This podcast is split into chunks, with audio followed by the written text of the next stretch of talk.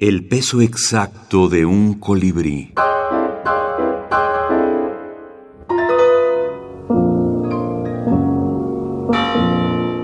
Julio Torri, de funerales. Hoy asistí al entierro de un amigo mío. Me divertí poco, pues el panegirista estuvo muy torpe, hasta parecía emocionado.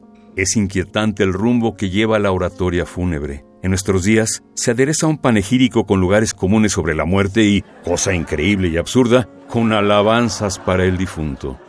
El orador es casi siempre el mejor amigo del muerto, es decir, un sujeto compungido y tembloroso que nos mueve a risa con sus expresiones sinceras y sus afectos incomprensibles.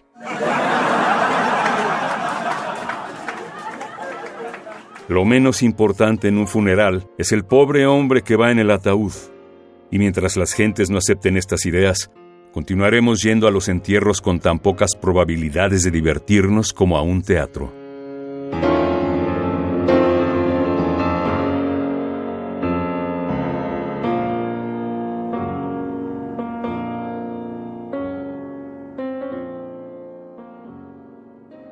Julio Torri, tres libros, Fondo de Cultura Económica 1996. Julio Torri no solamente es un precursor de la brevedad, sino yo diría de la demolición de los límites de los géneros o de hacer textos híbridos, sobre todo porque eh, es notable cómo a veces lo consideramos un cuentista, a veces lo consideramos un poeta.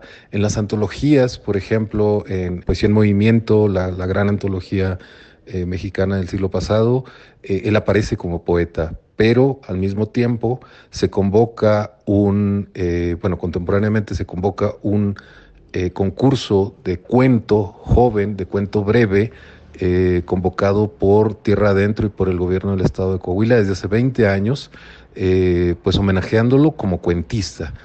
Y también se le da su lugar como un ensayista o, o como un escritor de fragmentos que conjugan de alguna manera todas estas potencias. Entonces, creo que lo notable no es la brevedad, sino lo que logra en, ese, en ese aliento tan contenido, eh, tan cuidado y tan corto que puede llegar eh, a tocar las temperaturas del ensayo, de la narrativa y de la poesía. Luis Jorge Bone, editor y escritor.